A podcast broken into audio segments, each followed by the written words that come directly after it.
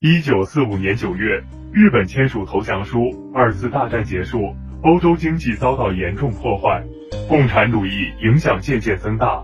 一九四七年，美国提出马歇尔计划援助欧洲。马歇尔计划官方名称为欧洲复兴计划，是二战后美国对被战争破坏的西欧各国进行经济援助，协助重建，同时抗衡苏联和共产主义势力在欧洲的进一步渗透和扩张而提出此计划，对欧洲国家的发展和世界政治格局产生深远的影响。另外，除了欧洲，同期类似的经济援助在朝鲜战争后。也在亚洲第一岛链与其他第三世界国家实施，受援范围大部分是今日美国的盟邦。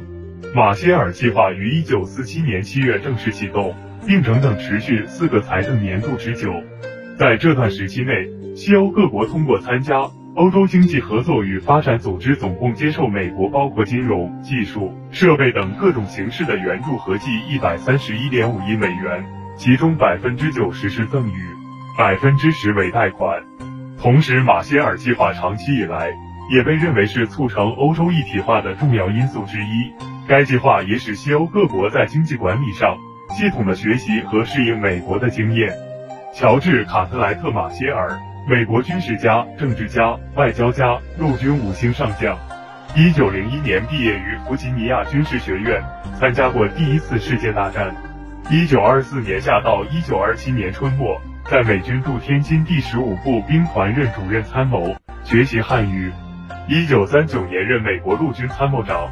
在第二次世界大战中，他帮助总统罗斯福出谋划策，为美国在二战的胜利做了不可磨灭的贡献。一九四五年退役后，出任美国国务卿和美国国防部长，以出台马歇尔计划闻名。这一年的六月五日，哈佛大学举行毕业典礼。典礼请来国务卿马歇尔演讲。马歇尔在演讲里说，已经为重建欧洲做好准备。不过他没说的太细，只是说美国人出钱，欧洲人办事，将欧洲发展起来。这次演讲十分低调，没有媒体在旁。总统杜鲁门还同时开了个新闻发布会，把媒体都吸引了过去。马歇尔的听众可不是哈佛大学这群毕业生，他是说给欧洲人听的。英国广播放送演讲的全部内容，政府还找来了许多欧洲媒体鼓励报道此事。二次大战结束后，西欧的经济几乎全毁了，许多人的生活过不下去，就把希望寄托在共产主义上。一九四七年四月，法国雷诺汽车厂工人罢工，其他国家的工人运动也跟着高涨起来。这样下去，欧洲不是走上社会主义的道路，就是政局动荡，再生争端。马歇尔的一番话简直是雪中送炭。英国外务大臣一得到消息，当即联络法国商量此事。美国政府早就胸有成竹，料定了欧洲最后只会同意。两个月前，副国务卿克莱顿到欧洲跑了一圈，细细研究了欧洲状况。衰弱的西欧各国无法抵挡苏联，苏联在东欧的扩张越来越快，只有美国援助西欧，才能牵制住苏联。虽然要花钱，但是美国在这里有了话语权。紧接着，以乔治·凯南为首的国务院政策司就奉命研究援助计划。五月二十三日，凯南拿出一份十三页的备忘录，他提出应该通过一系列长短期措施让欧洲好起来。另外，应该让欧洲国家一起向美国提出援助请求，这样不仅能明确援助范围，也是摸索欧洲心态的好机会。最后。他们决定由马歇尔出面放风，看看欧洲是啥反应。这也就有了他在哈佛大学的讲演。计划提出后，美国国内挺支持，国会在一九四八年四月通过《一九四八年对外援助法》，马歇尔计划算是有了正式的法律地位。毕竟，在你快破产的时候，有人给你送钱，这可是大好事。即使要付出一些代价，但是先保住经济更重要。一九四七年七月，十六个欧洲国家在巴黎开会，决定成立欧洲经济合作委员会，讨论如何对接马歇尔计划，也就是怎么分美国援助的资金。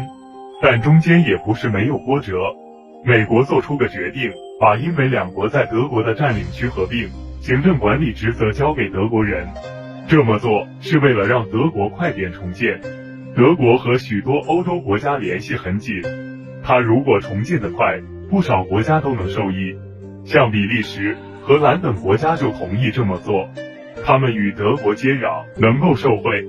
可是法国就不太满意，因为他和德国在历史上的仇恨很深。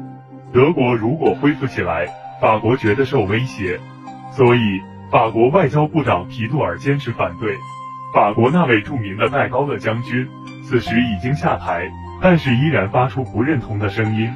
而更不高兴的就是苏联，因为这明摆着是美国想借用西欧遏制住自己。